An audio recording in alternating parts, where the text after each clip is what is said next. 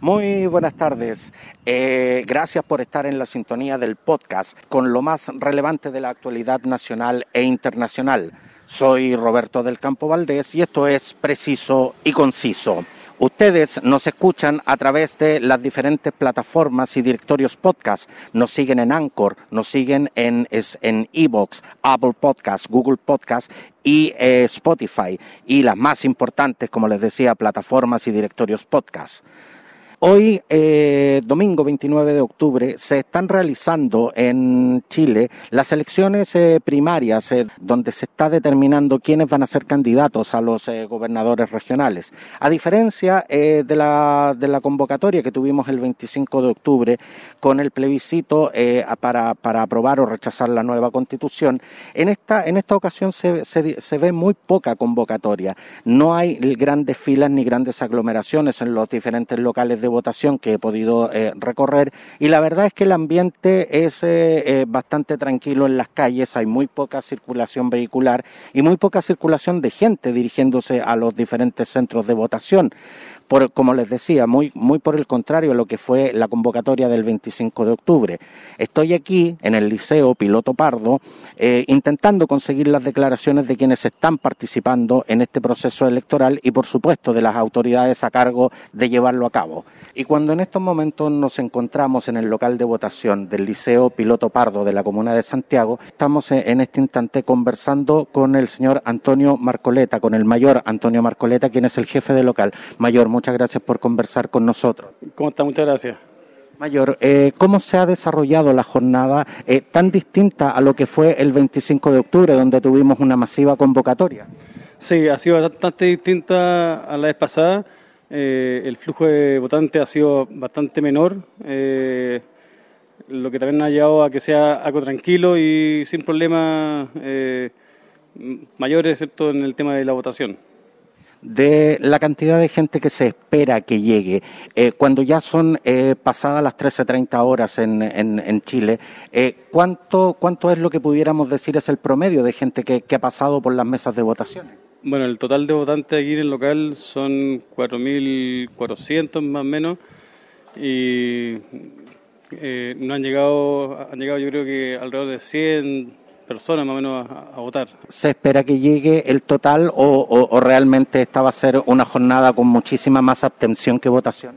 No, yo creo que no, no va a llegar al total de, votantes. Eh, igual que también que le pasado, tampoco se llegó al total eh, porque el, flujo eh, ha sido bastante menos que, que, la vez pasada para el plebiscito. ¿Hasta qué hora se van a estar abiertas las mesas para, para poder sufragar? Las mesas tienen una duración de 8 eh, horas desde que se, se constituyen y estas fueron constituidas temprano a, las 9 y ahí corre las 8 horas y se cierran las mesas. O sea, alrededor de las 6 de la tarde más o menos. Por ahí, claro. ¿Qué, qué pasa con la gente que eh, se encuentre dentro del local eh, pasadas las, eh, las 18 horas? ¿Va a tener derecho a ejercer su sufragio? Cuando se cierra la mesa ya, ya termina su, su derecho de, de, votar, a no ser que esté en la fila de la mesa que corresponda.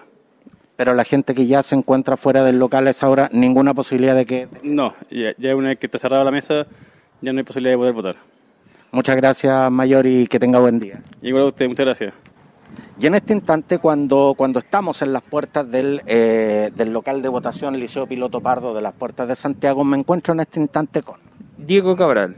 Diego, muy buenas tardes y gracias por conversar con nosotros. ¿Qué, edad tienes, Diego? 30. Diego, eh, cuéntanos, eh, eh, ¿qué, es lo que realmente te, motiva a venir hoy a ejercer tu derecho ciudadano?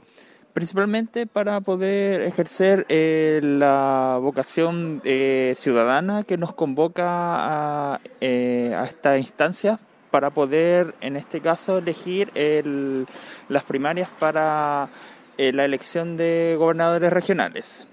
¿Tienes claro lo que estás en este instante votando? Sí, de hecho eh, estoy súper consciente de, la elección de mi voto para el candidato que vengo a apoyar. Eh, ¿Qué te parece que por primera vez los gobernadores regionales se elijan en forma democrática? Porque antiguamente eran un cargo de confianza del presidente. ¿Qué te parece esta, esta innovación? Eh, muy, muy, necesaria debido a que las instancias de poder llegar a, lograr la eficiencia de los eh, de las políticas que atigen directamente a la población tienen que llegar a ser más eh, eh, locales, de gobernanza local y de gobernanza regional, para que se pueda en cierta medida descentralizar los poderes centrales que en cierta medida no llegan a abarcar a toda la población. ¿Qué te parece eh, que a diferencia de la masiva convocatoria que tuvimos el 25 de octubre, donde además se vio a mucha población joven ejerciendo eh, su derecho ciudadano, ¿qué te parece que siendo eh, la, pasado las 14 horas tengamos apenas un, un, muy bajo porcentaje de lo que, de lo que es la gente que está habilitada para votar, que se haya acercado realmente a los locales de votación?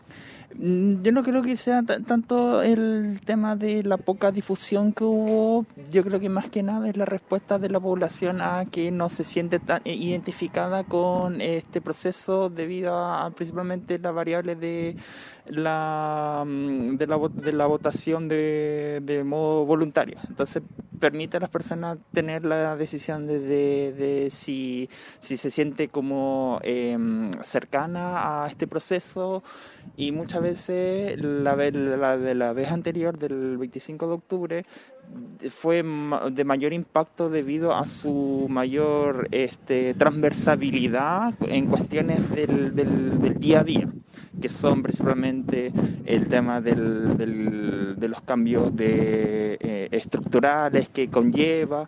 En cambio, esta es una, es una situación más particular de elecciones de locales que en cierta medida tienen, tienen también trascendencia en el, en el futuro, pero como es una elección de primarias, no llegan a ser, no van a llegarse tan eh, tan transversales como las que van a ser ahora próximamente en abril cuando haya las elecciones de gobernadores y alcaldes. En cierta medida, eh, considero de que es una, una opción debido a que también Aquí, principalmente en, en este local, acá dentro de la Comuna de Santiago, no hay unas elecciones de primarias de las coaliciones que están queriendo postularse para las elecciones de abril. Más, más que nada aquí son más para las elecciones a, a gobernadores de una de una coalición que está eh, buscando definir por, por participación ciudadana eh, quién va a ser el candidato que va a elegir, va a representar a esa coalición.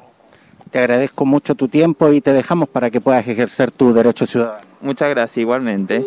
Cuando, cuando ya se han cerrado las mesas de votación de lo que han sido las elecciones primarias, eh, es momento para, para, conversar, para analizar.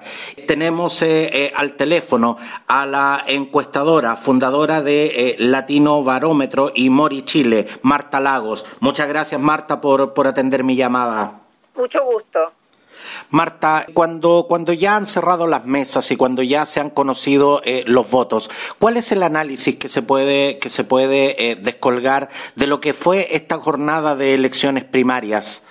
Mira, yo creo que al contrario de lo que dicen muchas personas en este momento en la televisión, estas primarias son un gigantesco fracaso. Creo que eh, la participación electoral de la primera primaria de gobernadores habían carreras de gobernadores en las 16 regiones del país eh, que logran una muy escuálida participación electoral de un 3% del padrón, eh, indica que en primer lugar la ley de primaria está mal concebida. Aquí hay que tener una ley que eleve las elecciones primarias a nivel de elecciones y no a nivel de secundaria. Esto, lejos de ser una primaria, ha sido una secundaria porque no puede ser que, eh, digamos, tengamos 500, 500 personas, 800 personas, 1000 personas votando por alguien y que eso se considere un triunfo. Eh, la gente no sabía que había elección. Entonces, me parece que ese es el problema. Para que exista una competencia electoral, lo primero es que la gente tiene que saber que hay una elección y tiene que saber quiénes son las personas que compiten en esa elección que es lo que no sucedió en esta primaria. Entonces, es una ley que está mal hecha, porque debería haber franja, debería haber informativo de parte del gobierno, de parte del CERVEL, de parte de los actores políticos, de una manera que la gente se alcance a enterar. Esa es la, esa es la primera falla, a mí me parece, ¿no es cierto? Bueno, Y en segundo lugar, eh, esta cosa de que la primaria es una cosa voluntaria, donde en algunas comunas hay eh, primarias de alcaldes, en otras no, en unas hay de una coalición y en la otra no. Entonces es confuso para la gente. Hoy día yo estaba en el local de votación y la gente preguntaba, preguntaba ahí en el, mismo local de votación, decía, bueno, ¿y esto cómo se hace? ¿Por quién tengo que votar? Gente digamos, que había llegado a la urna a votar. Preguntaba, decía, ¿yo puedo votar por gobernador? ¿Puedo votar por, por alcalde? Entonces me parece que ese es, este es el problema central de esta elección. Ahora, van a haber siempre, porque eso es evidente, van a haber ganadores y perdedores. Entonces la democracia cristiana le fue muy bien, o, eh, Claudio Rego sacó una cantidad muy superior de votos que el que el resto, pero con todo respeto, a una persona que saca 44 mil votos de 5 millones de electores. Supongamos que decimos ya, eran solamente los electores que eran pro oposición, digamos ya, de 2 millones y medio de electores, 44 mil de 2 millones y medio. Esa es la proporción. Entonces, hay que mejorar las primarias, hay que elevarlas a nivel nacional como una elección digamos, eh, competitivas, de verdad, con financiamiento, con, eh, con franja, con información, con propaganda, eh, y eso hay que hacerlo antes de que lleguen las primarias presidenciales, porque no vamos a elegir, vamos a hacer la farsa de elegir una primaria presidencial donde van a ir a votar el 5% de la... Se supone que la primaria se hace para que las cosas no se hagan debajo de la mesa, ¿ah? para que no sean los, los partidos los que elijan, digamos, con la puerta cerrada quiénes son los candidatos. Pero tener el 3% de participación casi lo mismo que la puerta cerrada. Es una democracia aparente, es una participación aparente. Entonces no empecemos a tratar de mejorar la democracia con procesos que son aparentes. Hagámoslos reales, hagámoslos de verdad. Y eso no tiene que ver con los partidos políticos. Esta no es una falla de los partidos políticos, esto es una falla de la legislación, de las reglas del juego de la Hoy estuve reporteando justamente en los locales de votación y a diferencia de lo que ocurrió el 25 de octubre, donde hubo una masiva convocatoria y donde la gente realmente estaba motivada para, para, para ejercer su derecho ciudadano, Hoy la verdad es que la gente brilló por su ausencia, pero tú señalas de que esto es un completo fracaso. Pero ¿cuáles, ¿cuáles son, eh, en, definitiva, los factores a los cuales se les puede atribuir su fracaso? ¿Solamente el hecho de que no haya habido una, una oportuna campaña de información o es que realmente en, en, Chile no tenemos todavía cultura de elecciones primarias? No, no, no, exactamente. Es decir, a ver, no, no se puede decir nada sobre una elección donde la gente no sabe que hay elección. O sea, por lo menos la gente tiene que tener la decisión de decir, mira, no me intereso por esta elección y por lo tanto no quiero saber nada. Pero en este caso la gente ni siquiera sabía que había elección. Yo entré hoy día a, un almacén y la señora del almacén me dijo, uy, me dijo, ah, me acaban de decir que hoy día había elecciones y que había que ir a votar. Entonces, ese es el problema. El problema no es que la persona decida, porque si hubiéramos tenido una campaña informativa, informadora, y en la misma cantidad de gente, es decir, el 97% de la población decide no ir a votar, eso es una elección, eso es una opción, hay una capacidad de discernimiento, donde la gente dice yo hago o no hago. Aquí no hubo ese discernimiento porque la gente no sabía que había que ir a votar, incluso aquellas personas que llegaron a votar no sabían qué tenían que hacer. Entonces, cuando tú tienes ese nivel tan bajo de información, no hay elección.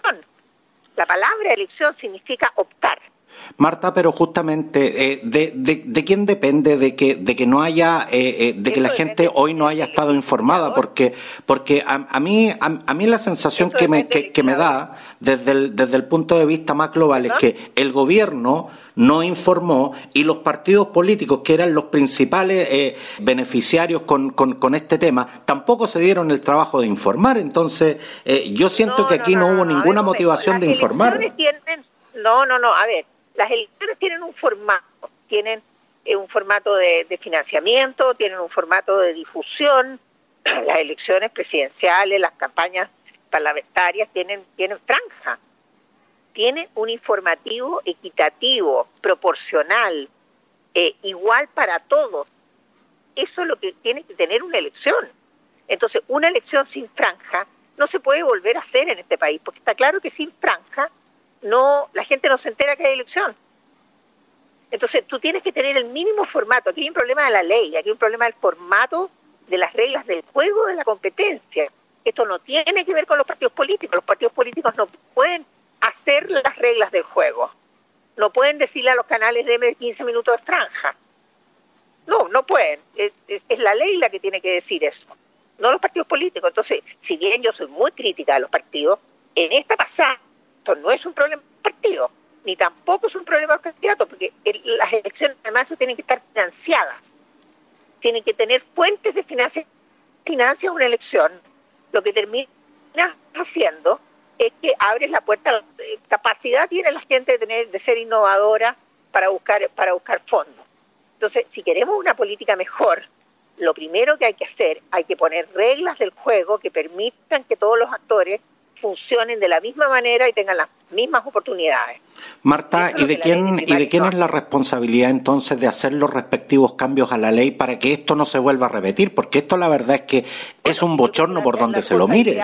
Claro, la responsabilidad aquí es del Parlamento y la iniciativa de los gobiernos que han ido dibujando las leyes electorales y de competencia a lo largo del tiempo.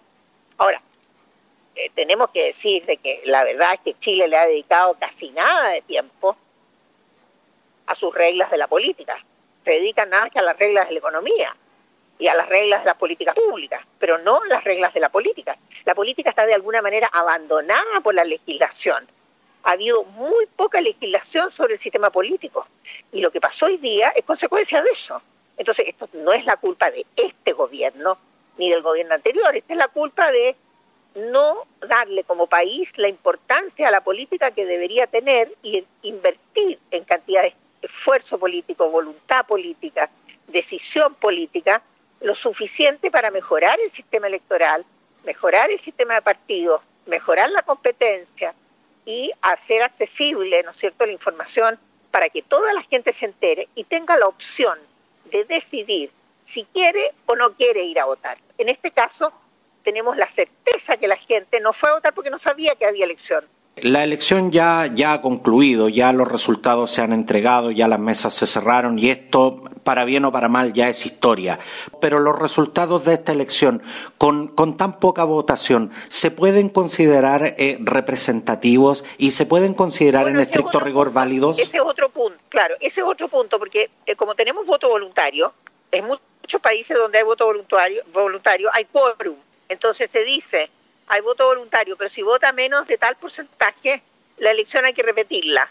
Entonces, todos los actores y todo el sistema tienen un incentivo gigante para que la gente se informe. Eso es una muy buena manera de movilizar a la población, que es poner un techo o un piso y decir, mire, si no vota menos del, no sé, 40% de la gente, no sirve la elección, hay que repetirla. Entonces, como nadie quiere repetir una elección, bueno, se asegura de que eso suceda. Eso es una manera de hacerlo. Otra manera de hacerlo es volver al voto, al voto obligatorio, que en realidad nosotros deberíamos tener aquí, deberíamos volver al voto obligatorio y tener unas primarias mucho más institucionalizadas, ¿ah? porque no basta. A ver, una elección no consiste en que el día de la elección funcionen las mesas.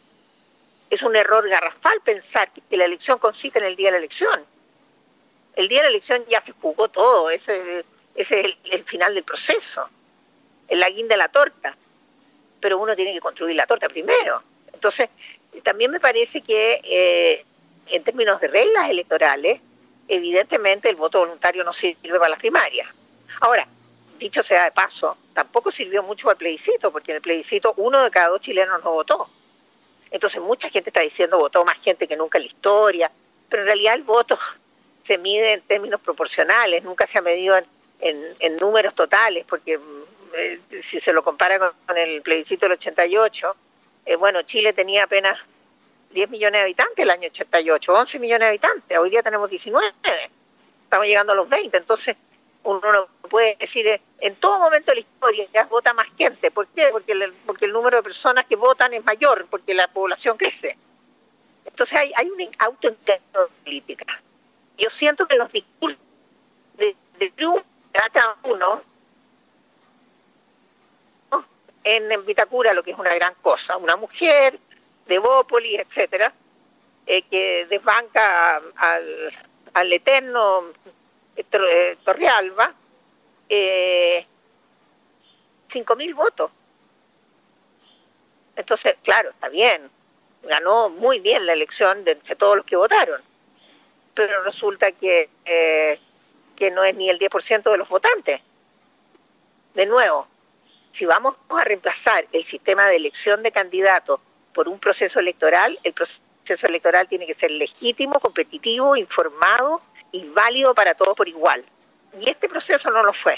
Marta Lagos, encuestadora, fundadora de eh, Latino Barómetro y Mori Chile. Quiero darte las gracias de verdad por, por darte el tiempo de explicarnos y, de hacer este, este importante análisis en, en, un tema tan vital como, como han sido estas elecciones y en un tema tan vital como es la participación política y sobre todo la participación ciudadana. Estos temas no se pueden dejar a la ligera y definitivamente te, te agradezco mucho este, este tiempo que nos has dado, Marta. Con mucho gusto. Buenas noches. Buenas noches, Marta.